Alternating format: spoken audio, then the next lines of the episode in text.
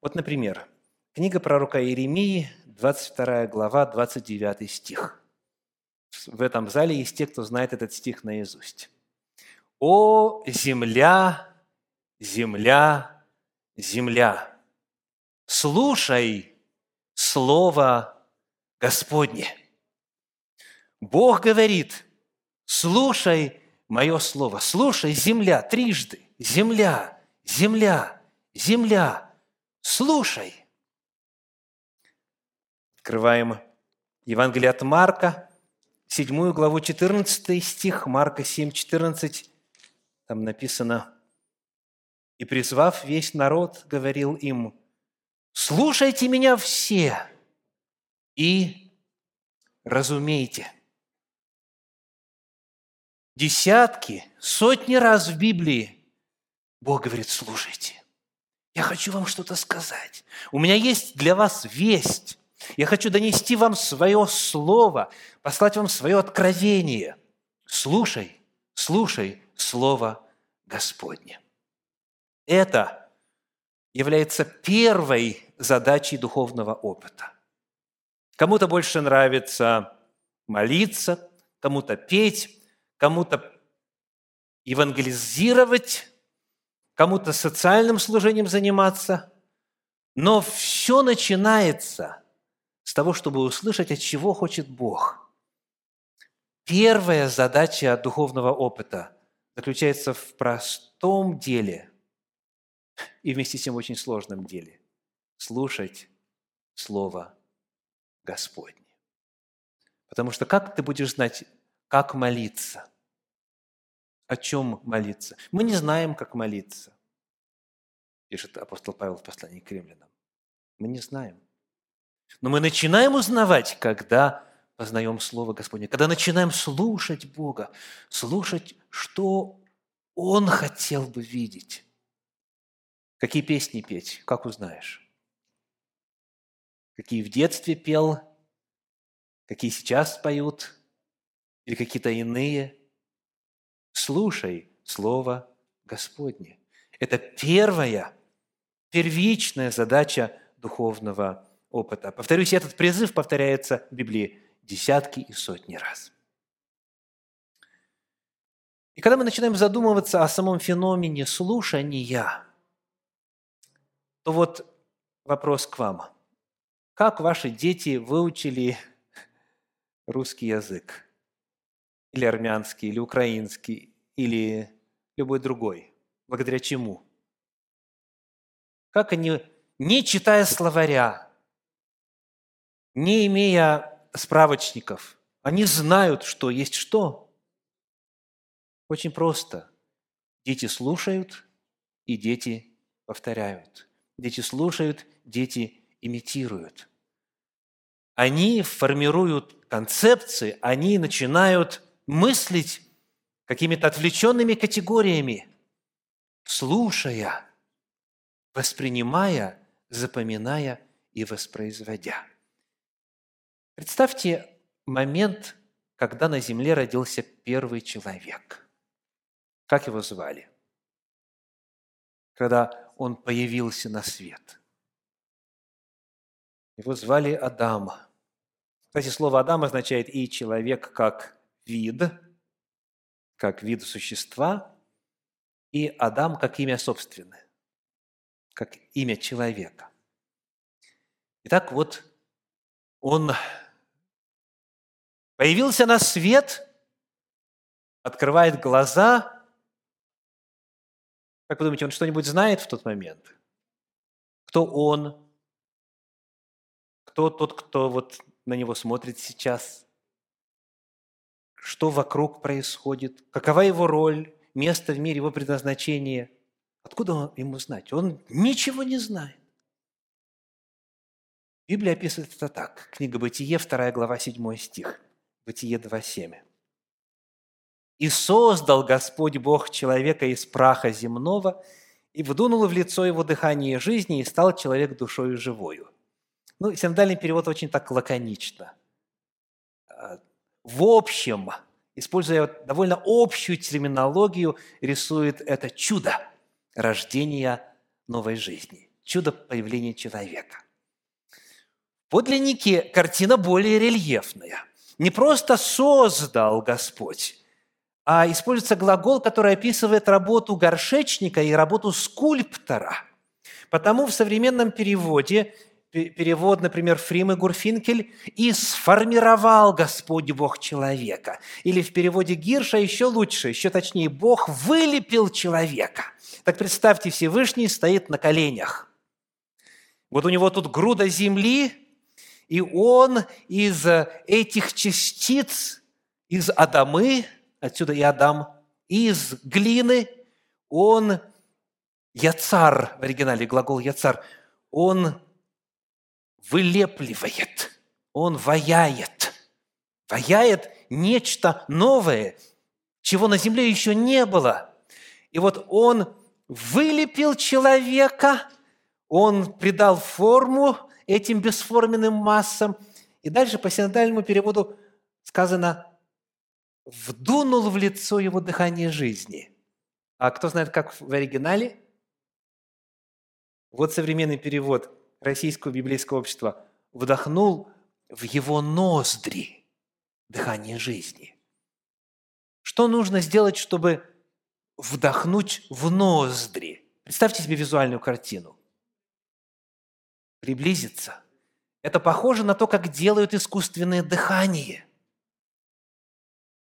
в иудейской традиции это называется поцелуй Всевышнего. Он приблизился к этому сотворенному существу, целехонькому, но еще безжизненному, и вдунул в ноздри его. То есть он свое лицо приблизил к его лицу. И когда жизнь вошла в Адама, он открыл глаза. Итак, представьте себе, как Адам открывает глаза и видит перед собою чудное, прекрасное, светлое лицо. Глаза наполнены любовью, восхищением. Библия говорит, что когда Бог создал человека, Он сказал, хорошо, весьма. Всевышний радуется, этому новому творению. А Адам удивленно моргает глазами. Он ничего не знает. И Всевышний начинает рассказывать. «Я Господь Бог, твой Творец. Я создал тебя из глины. Ты прах. Тебя звать Адам. Ты мой сын, я создал тебя по своему образу и подобию. И Всевышний начинает рассказ о том, как все устроено. Он начинает рассказ о том, что во Вселенной уже есть враг, и что этот сад Эдемский нужно охранять, нужно сторожить. Всевышний начинает рассказывать о том, как и что может быть вследствие того и другого действия и, и решения Адама – и Адам, слыша своего отца, начинает за ним повторять слова, концепции, богословские образы и мировоззренческие установки. Он слышит голос Божий и поэтому знает, какова реальность. Вот так приблизительно началась жизнь Адама – и когда мы смотрим начало библейского повествования, мы обнаруживаем, что фактору Божьей речи, фактору слышания Божьего Слова уделено главное внимание, главное место. Давайте вспоминать вместе. Кто вначале говорит? С самой первой главы книги Бытия, Бытие 1.1. «И сказал Бог». Он сказал и сделалось, повелел и явилось. Потом кто начинает говорить? Потом человек начинает говорить. Адам начинает говорить. Это во второй главе. Вторая глава стихи 19, 20 и 23. Адам начинает свою научную деятельность. Он смотря на этих животных всех, нарекает каждому из них имя.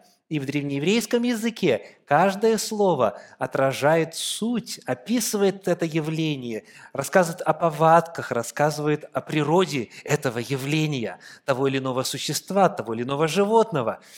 А потом, когда Всевышний, взяв Еву под ручку, как говорит текст, подводит ее к Адаму, ну, про подручку не сказано, да, но, скорее всего, так было – точно на небе узнаем. Но что точно сказано, Всевышний что сделал? Сотворил и привел ее к Адаму. Это первая церемония венчания. Отец ведет невесту, подводит к жениху, знакомит их. И вот тогда Адам начинает говорить, выражать свои чувства по отношению к Еве. Так Бог говорит, человек говорит – а потом в третьей главе, в ее начале, появляется еще один голос. И этот голос звучит диссонансом, звучит дисгармонией. Нет, не умрете. Нет, не так, как Бог сказал. Нет, все будет по-другому. И когда начинает звучать другой голос, и когда Ева поверила этому другому голосу, на нашу землю пришла трагедия. И потом позже Адаму Бог говорит, книга Бытие, 3 глава, 17 стих, Бытие 3,17. Адам уже сказал, за то, что ты послушал голоса жены твоей и ела дерево, о котором я заповедал тебе, сказав, не ешь от него. Получается, у нас два голоса. Вот что Всевышний сказал. А вот что Ева сказала, повторив слова дьявола. Появляется на земле дилемма, чей голос слушать. Чей голос слушать. И эта дилемма, дорогие, доселе очень остро стоит. Этот вопрос доселе стоит крайне остро. Слушать ли Бога? Слушать ли голос Божий? Давайте посмотрим с вами на слайд, который рассказывает о статистике личного чтения Библии в Соединенных Штатах Америки. Эта статистика подготовлена я организацией Lifeway Research, и эти данные появились в апреле 2017 года, то есть относительно недавно. Так вопрос. How much of the Bible have you personally read? То есть э, какую часть Библии или сколько Библии вы лично прочитали? Американцам задается вопрос. Сколько Библии вы лично прочитали? И что у нас получается? 10% вообще ничего. 13% прочитали пару предложений из Библии. 30 – несколько отрывков или несколько историй. 15% как минимум половину Библии, 12% почти всю Библию, 11% всю Библию и 9% всю и более одного раза. Вот посмотрите на эту статистику. Сколько людей слышат голос Божий? Сколько читают записанный голос Божий. Это включает в себя всех, все население США.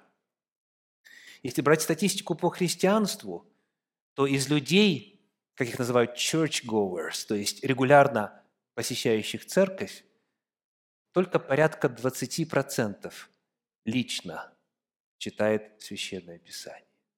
Только порядка 20% лично слышит, слушает голос Божий читает слова, записанные в Библии. И вот теперь вопрос. В какой категории вы? Прочитали ли вы Библию целиком, от Бытия 1.1 до Откровения 22 и последнего стиха? Целиком, хотя бы один раз. Услышали ли, что Бог хочет сказать? То есть Бог на протяжении полутора тысячелетий работал над созданием документа, вдохновляя рабов своих пророков и апостолов на записание священных строк. И получился документ, Библия. Вот это Слово Божье. Бог говорит, слушай Слово Господне, слушай Слово Господне. Кто прочитал Библию хотя бы один раз? Естественно, я не буду просить руку поднимать. Я задаю вопрос у вас. Сколько раз? Один ли? Часть Библии ли? Знаете ли вы вот эту Божью весть? Это то, что Бог хочет сказать человеку. Давайте посмотрим на еще один слайд. Он очень интересен а, тем, что показывает, на что люди тратят время в течение суток. Потому что очень многие говорят, мне некогда читать Библию. Вот не могу выкроить даже пяти минут, не то, что там полчаса или чтобы час, да, в сутки. Просто нет времени. У меня работа, у меня семья, у меня церковь, у меня пятое-десятое. Времени нет. Эти данные взяты из отчета а, Бюро статистики труда. 2018 год. Имеется в виду Соединенные Штаты Америки. И там по всему 2018 году есть статистика, на что люди в среднем, говорят, тратят время. Это вот несколько извлечений оттуда. Например, в 2018 году Фейсбуку в среднем американцы посвятили 35 минут в день. Ютубу 40, Netflix, там где фильмы, мультфильмы и так далее, так далее – 100 минут в день. Это, это в день, 100 минут в день. То есть час 40. На телефоне зависали 300 минут. Телевидение смотрели 304 минуты. А какая у вас статистика? Социальные сети, общение с друзьями по телефону, просмотр интересных видеороликов – телевидения и так далее. Я показываю эту статистику не для того, чтобы у кого-то вызвать чувство стыда или неловкости, а для того, чтобы показать реальную проблему, что даже у тех людей, кто заявляет, что Библия – Слово Божье, и мы безоговорочно принимаем, что это книга от Бога. На практике, на поверку, не достает времени слушать Слово Бога, ознакомиться с Божьей вестью лично, поскольку есть много-много всего иного, что ну, занимает время, и на Бога, на Его Слово времени не остается. Давайте поговорим о чтении Библии во время христианского богослужения. Допустим, неделя, ладно, работать надо, учиться надо, с семьей надо, все нужно и так далее. Пришли на богослужение. Сколько богослужение занимает времени? Ну, если мы берем и библейскую школу, да, вот, как говорится, Bible School, да, или Sunday School у тех, кто по воскресеньям, или Sabbath School у тех, кто по субботам, ну, час. Кто приходит? Приходит? А само служение с 11 до часу, до часу 15, если повезет, до часу 30 в редких случаях. У некоторых э, час максимум продолжительность, час-полтора, может быть, так?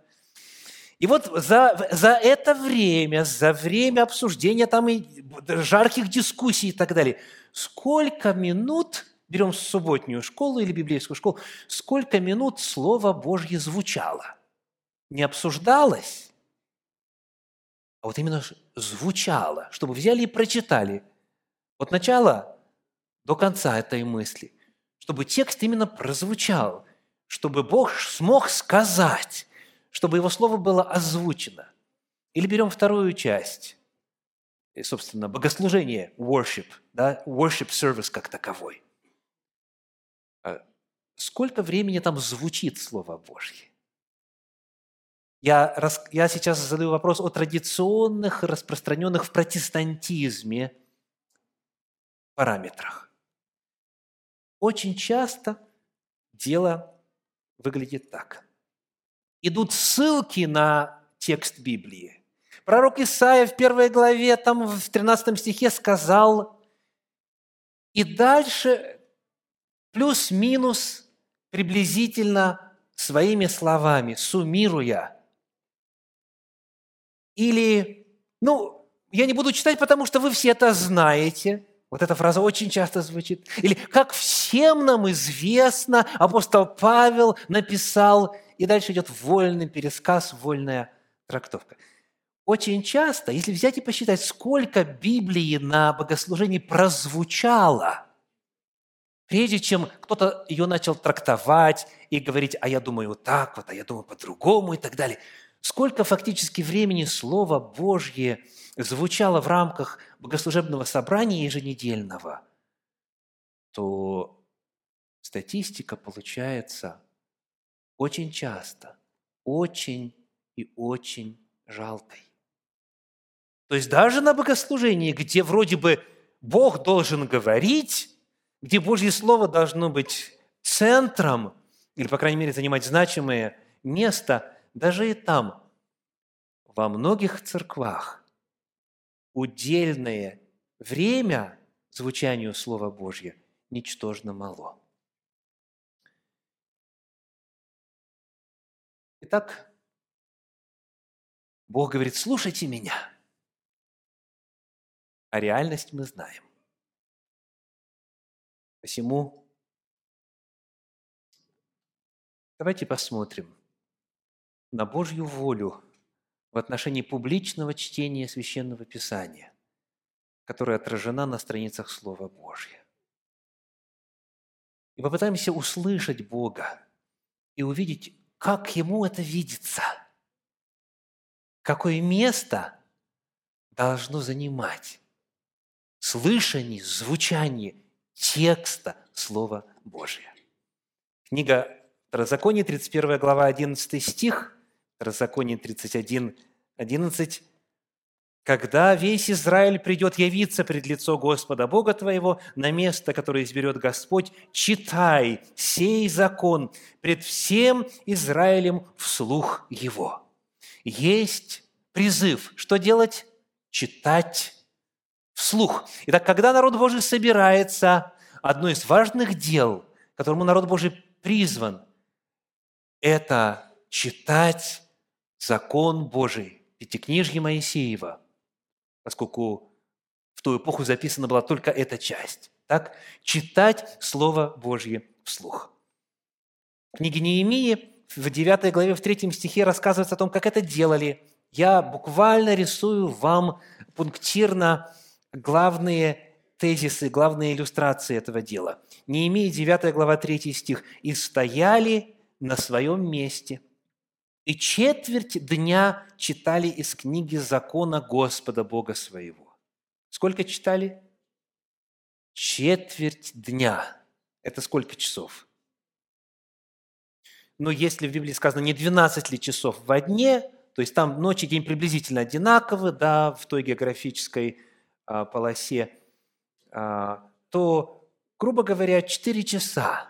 Да? Четверть дня читали – из книги закона Господа Бога своего, и четверть дня исповедовались и поклонялись Господу Богу своему. То есть мы находим, что в общем народа Божия чтение Священного Писания занимало заметное место. Евангелие от Луки, 4 глава, стихи 16 и 17 рассказывают об Иисусе Христе. Луки, 4 глава, стихи 16 и 17. «И пришел в Назарет, где был воспитан, и вошел по обыкновению своему в день субботний в синагогу и встал читать. В синагоге, где собирается народ Божий, читают Слово. Дальше. Ему подали книгу пророка Исаии, и он, раскрыв книгу, нашел место, где было написано, и дальше цитата. Дальше читает.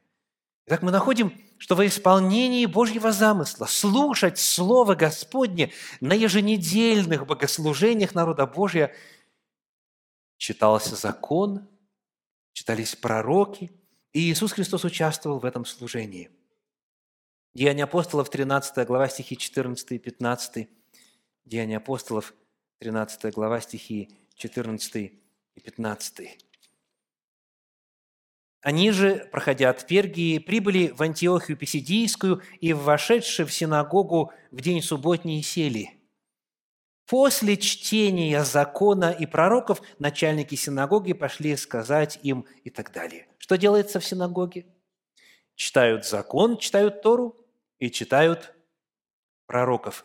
То есть на тот момент уже канон Танаха, так называемый канон Ветхого Завета – Закон Моисеев, пророки и псалмы, Писания уже был сформирован. И потому читали Священное Писание.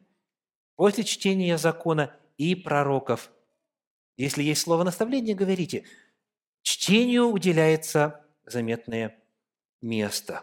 15 глава книги Деяний апостолов, 21 стих – написано, «Ибо закон Моисеев от древних родов по всем городам имеет проповедующих его и читается в синагогах каждую субботу. Весь закон от бытия до второзакония прочитывается во время богослужебного субботнего собрания». И, безусловно, на эту тему в Библии намного больше информации.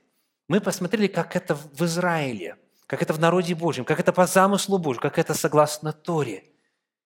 Слово Божье прочитывается во время собрания, и все сидят и слушают, потому что Бог говорит. Господь говорит, слушай Слово Господне. А как обстояло с этим вопросом, э, как дела с этим вопросом обстояли уже в христианской церкви? Посмотрите, на первый тезис на эту тему сегодняшней проповеди, записанный в послании к римлянам в 10 главе 17 стихе. Опять же, многие знают это наизусть. Римлянам 10, 17. Итак, вера от чего? От слышания. Обратите внимание, от чего? От слышания, а слышание от Слова Божия. То есть Слово Божье должно читаться, оно должно звучать. Оно читается не про себя, оно читается вслух. И когда оно читается вслух, оно зарождает и взращивает и укрепляет веру. Вера от слышания Слова Божия. Это апостол Павел пишет. Это послание в римскую церковь. Послание в Колоссы, 4 глава, 16 стих – распоряжение апостола Павла. Колосинам 4 глава 3, 16, да, Колосинам 4, 16. «Когда это послание прочитано будет у вас, то распорядитесь, чтобы оно было прочитано и в Ладикийской церкви, а то, которое из Ладикии, прочитайте и вы». «Прочитано будет у вас» означает, что все сидят, слушают, а кто-то встает и читает – Слово Божье звучит, озвучивается. И там это сделайте, и, и в той церкви это сделайте. То есть мы находим, что читали не только Тору, Пятикнижие, не только пророков, не только Танах, так называемый Ветхий Завет, но и апостольские писания, они тоже почитались писаниями, священными писаниями. Их тоже читали вслух. Дальше. Первое послание Тимофею, 4 глава, 13 стих, 1 Тимофею 4, 13. В синодальном переводе сказано так. «Доколе не приду, занимайся чтением, наставлением, учением». Если вы посмотрите на английский перевод, то начало немножко по-другому, да? 1 Тимофею 4:13. Until I come, devote yourself to the what? To the public reading of Scripture посвящай себя или посвяти себя публичному чтению Писания. И в действительности именно так передается и в русскоязычных современных переводах.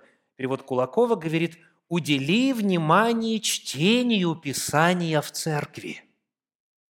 Чтению Писания в церкви. Перевод Стерна «проследи, чтобы у вас читалось Писание». Это повеление – Проследи, чтобы у вас читалось Писание. Э, российское, российское библейское общество в сноске пишет, имеется в виду чтение Писания вслух во время собрания общины. Так у нас есть заповедь в Торе, у нас есть заповедь и повеление в апостольских писаниях, что на общественном богослужении нужно Писание читать. И, наконец, книга Откровения, 1 глава, 3 стих. «Блажен читающий, единственное число, и слушающие, множественное число, слова пророчества сего, и соблюдающие, множественное число, написанные в нем, ибо время близко». Читает один, остальные слушают. Это когда книга Откровения была написана, то, то сказано так – запиши и направь семи церквам, находящимся в Асии. И вот эти письма, эти послания, книга Откровения, Апокалипсис попадала в церковь, и там во время общественного богослужения один человек вставал и читал ее вслух. Итак, «О, земля, земля, земля, слушай Слово Господне. Некогда дома, некогда по дороге, некогда в течение шести дней, то, по крайней мере, во время общественного богослужения, когда вы все сходитесь, дайте место, дайте время тому, чтобы слушать Слово Господне, слушать Священное Писание, читаемое вслух – это Божья воля. И напоследок, очень быстро, пару практических вопросов. Иногда можно встретить возражение. Звучит оно приблизительно так. Вот эти заповеди и эти повеления читать священное писание вслух обусловлены фактором безграмотности всеобщей. Просто люди не могли сами взять и прочитать. Поэтому надо было, чтобы хоть кто-то более-менее маломальски грамотный, он для всех это почитал. Это первый фактор. И второй фактор – это то, что э, Библии были не распространены, свитки были не распространены. Где больше почитаешь? Кроме как вот во время общественного богослужения. Публичное чтение Писания, полагают некоторые, было обусловлено всеобщей неграмотностью и фактором недоступности текста. На поверку оказывается, что причины далеко не в этом. Вот, например, книга Второзакония, 5 глава, 1 стих, открывает волю Божью в отношении текста, хотя бы пятикнижья, да? Но и в отношении других частей тоже это сказано. Второзаконие, 5 глава, 1 стих. «И созвал Моисей весь народ и сказал им, слушай, Израиль, постановления и законы, которые я изреку сегодня в уши ваши, и что сделаете? И выучите их. Что нужно сделать с пятикнижьем? Просто-напросто. Выучить. Выучить. Это не раз сказано. В конце книги Второзакония то же самое. Вложи в слова народа сего и научи их. То есть, получается, что воля Божья была такая. Все Тору должны были знать наизусть, и помимо этого ее читать во время богослужебного собрания. Разумеете? То, что вы грамотны, слава Богу, то, что Библия у вас есть, слава Богу, но не в этом причина, по которой Бог заповедал читать Его Слово в течение и во время церковного общественного богослужения. Воля Божья была в том, чтобы и знали на память, и читали вслух на богослужении. Ну и вот теперь вопрос. Сколько же времени потребуется, чтобы всю Библию прочитать? За время церковного богослужения.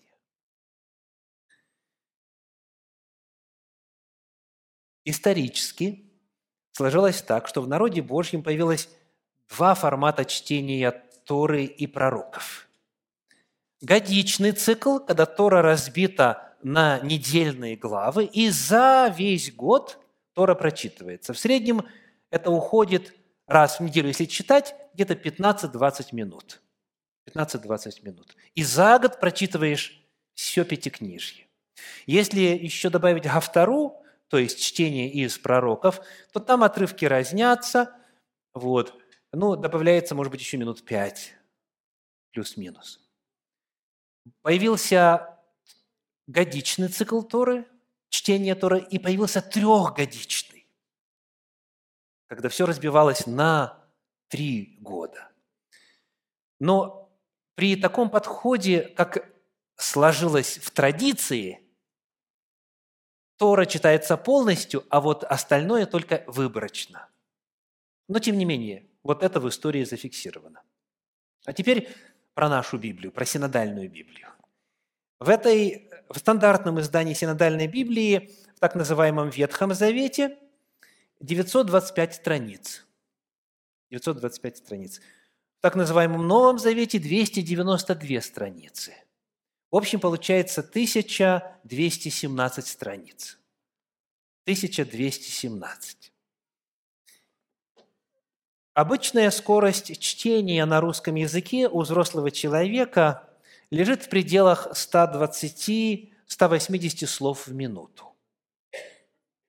120-180 слов в минуту. В синодальной Библии, вот в этом документе, 568 тысяч 502 слова. Кто записывает еще раз? 568 тысяч 502 слова. Имея вот эту указанную скорость слов в минуту, если читать со скоростью 150 слов в минуту, получается 3790 минут или 63 часа. Если читать со скоростью 120 слов в минуту, получается 4737 минут 79 часов. Вот столько нужно, где-то где от 60 до 80 часов, в зависимости от вашей скорости чтения, нужно, чтобы прочитать эту книгу. Легко? Теперь о богослужениях. Как часто богослужение происходит, главное богослужение недели? Как правило, раз в неделю. Да? Раз в неделю. Соответственно, если поставить цель прочитать Библию за год на каждом еженедельном богослужении – то нужно будет за одно служение читать 91 минуту. Если за год всю Библию прочесть. То есть полтора часа только читать и, соответственно, слушать. Думаю, что мало кому это по силам одолеть. Даже если чтецы будут меняться, то слушающие за полтора часа вряд ли смогут э, одолеть. То есть места не хватит в резервуарах внимания и памяти. Но, тем не менее, кто желает, пожалуйста, за год всю Библию, если читать раз в неделю, полтора часа. Полтора часа в неделю и все.